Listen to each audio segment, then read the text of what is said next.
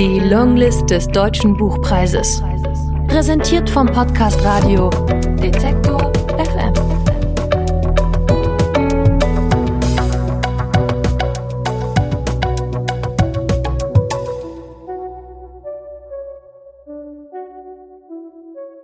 Aus Angelika Overath Unschärfen der Liebe.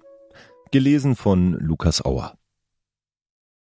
Als Baran Anatol Kronas an einem Herbstmorgen in Chur einen Zweitklassewagen der Schweizerischen Bundesbahnen bestieg, wusste er, dass ihm keine gute Ankunft bevorstand. Und doch sollte er sich täuschen über das Ausmaß dessen, was ihn erwartete. Den abgenutzten Koffer, ein Erbstück seines griechischen Großvaters, schon auf Brusthöhe, zögerte er kurz und hob das Leder doch nicht in die Gepäckablage. Er setzte den Koffer wieder ab. Durch das Fenster sah er Alva, die auf dem Bahnsteig stand und fröstelte. In wenigen Minuten schon war er in Sargans. Von dort aus würde der Zug weiterfahren, den Walensee entlang, unter der Steilwand der Kurfürsten am Zürichsee vorbei bis Zürich. Er aber würde in Sargans umsteigen. Ab Sargans gab es eine Verbindung bis Graz. Der Zug überwand die Alpen, die Gleise liefen wenige Kilometer durch Liechtenstein, dann querten sie Österreich, Vorarlberg, Tirol, Salzburger Land, Steiermark.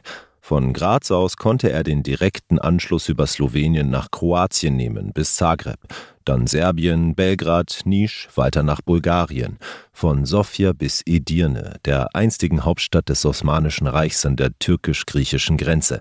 Dann war er schon fast in Istanbul. Er trat näher zum Fenster. Alva sah ihn an.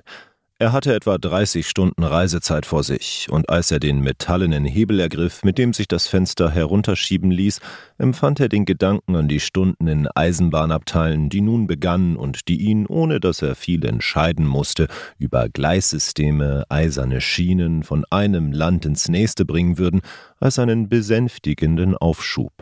Unterwegs war er noch nirgendwo und musste niemand sein.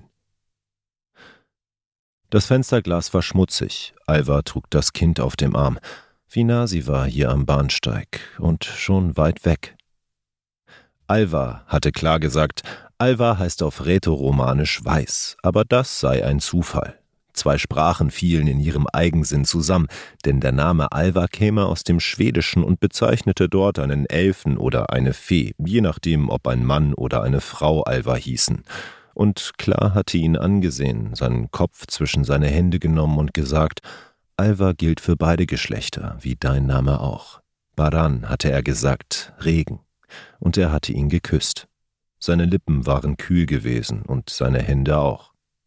Klar war bereits vor einer Woche abgereist. Er war jetzt sehr gefragt, ein Schweizer Intellektueller in Istanbul. Der Kulturmäzen eines Byzanz-Projekts hatte ihn angerufen. Es sei wichtig und Eile. Ein Flug für ihn könne sofort gebucht werden. Man mochte klar und schätzte ihn. Fast drei Jahre lebt er jetzt schon in Istanbul. Mit ihm Baran, einem griechisch-türkischen Nobody mit Gastarbeiterhintergrund, der im Ruhrgebiet zur Schule gegangen war. Natürlich sprach er gut Deutsch, und doch wusste er, dass ihm immer wieder Formulierungen unterliefen, die für Klar, den promovierten Akademiker, befremdlich waren. Aber Klar war um seinetwillen gekommen. Er hatte seine Existenz als Schweizer Gymnasiallehrer mit ordentlichem Rentenanspruch aufgegeben und war aus dem Engadin zu ihm gezogen, zu ihm, dem ersten Mann, den er liebte, an den Bosporus, als er klar gegenüber einmal aufgezählt hatte, was er alles so unternahm, um Geld zu verdienen, oder was er sich erlaubte, auch wenn es nicht viel einbrachte, hatte ihn der Gedanke erschreckt, dass klar den Eindruck gewinnen könne, er lebe unsicher und dass er vielleicht in den Augen des Engadiner Lehrers ein Versager war. Denn schließlich tat er alles und nichts, er dolmetschte bei Behörden, schrieb für andere, die es nicht so gut konnten, weil sie kaum in der Schule gewesen waren. Er verfasste Liebesbriefe und Nachrufe, füllte Rentenpapiere aus und Versicherungspolicen. Er konnte Griechisch, Türkisch, wenn es sein musste, auch Englisch und eben Deutsch. Ein Deutsch aus den Düsseldorfer Gastarbeiterjahren seiner Eltern. Dann das Deutsch aus Berlin. Einige Semester hatte er Psychologie an der Humboldt-Universität studiert. Er kellnerte, hütete Kinder in einer Diplomatenfamilie in Bebek und kochte für sie, wenn das philippinische Mädchen einmal nicht da war. Er hatte seine Lyrikprojekte am Theater in Cihangir, übersetzte den berühmten Konstantinos Kavafis und den außerhalb Griechenlands kaum bekannten Dinos Christianopoulos ins Türkische. Er fuhr Taxi. Aber klar, der solide Schweizer Lehrer antwortete nur, du kannst so vieles, so verschiedenes, Sachen, von denen ich keine Ahnung habe. Und dann hatte er hinzugefügt, du traust dich freier zu leben und er hatte seine Stirn gegen sein Schlüsselbein gelegt und kaum hörbar noch gesagt Ich bewundere dich.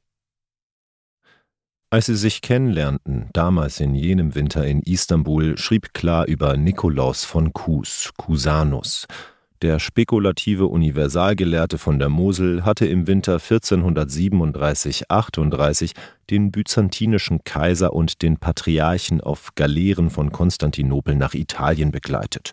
Zunächst nach Venedig, dann nach Ferrara auf ein Konzil, bei dem sich die Ostkirche und die Westkirche wieder vereinigen sollten. Um was hatten sie sich gestritten? Er begriff es immer noch nicht. Filioque und aus dem Sohn. Ging der Heilige Geist aus Gott Vater hervor oder auch aus dem Sohn? Und klar hatte von den Männern auf den Galeeren erzählt, von ihren Gesprächen, ihren Freundschaften, von den weißen Falken des Kaisers und von der Angst des Patriarchen, der immer fror, und von der Schiffskatze. So eine Reise über die Meere war lang und gefährlich, sie gerieten in Stürme, Piraten griffen sie an. Und klar hatte ihm den Gedanken der Coincidentia Oppositorum erklärt. Das hatte ihm gefallen. Wenn Gott, so Cusanus, allmächtig war, dann musste er alles sein können, das Größte und das Kleinste zugleich. In Gott fielen die Gegensätze zusammen. Sie hatten viel miteinander gesprochen damals. Und als Klar sich entschlossen hatte, ganz zu ihm nach Istanbul zu kommen, da hatte er ihm geholfen, in Istanbul zu beginnen.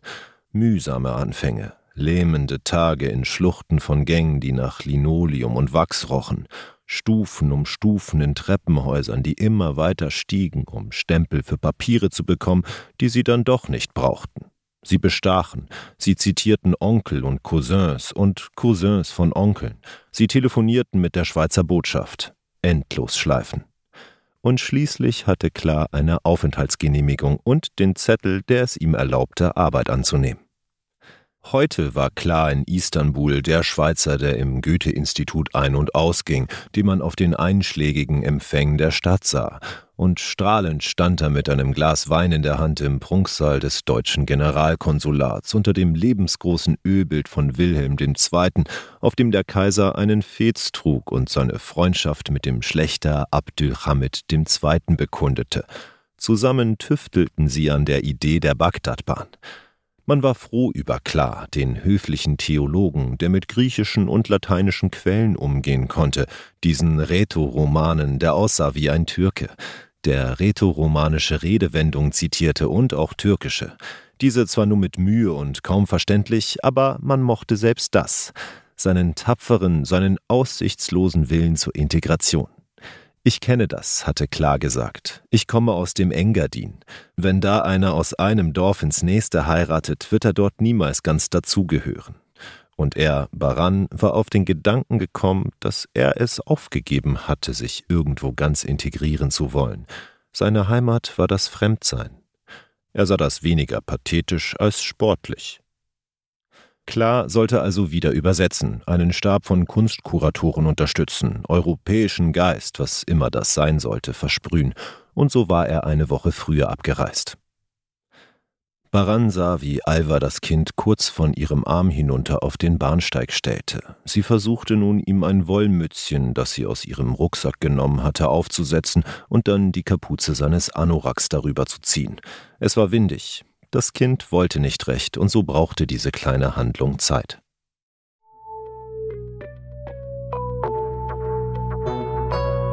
Die Longlist des Deutschen Buchpreises.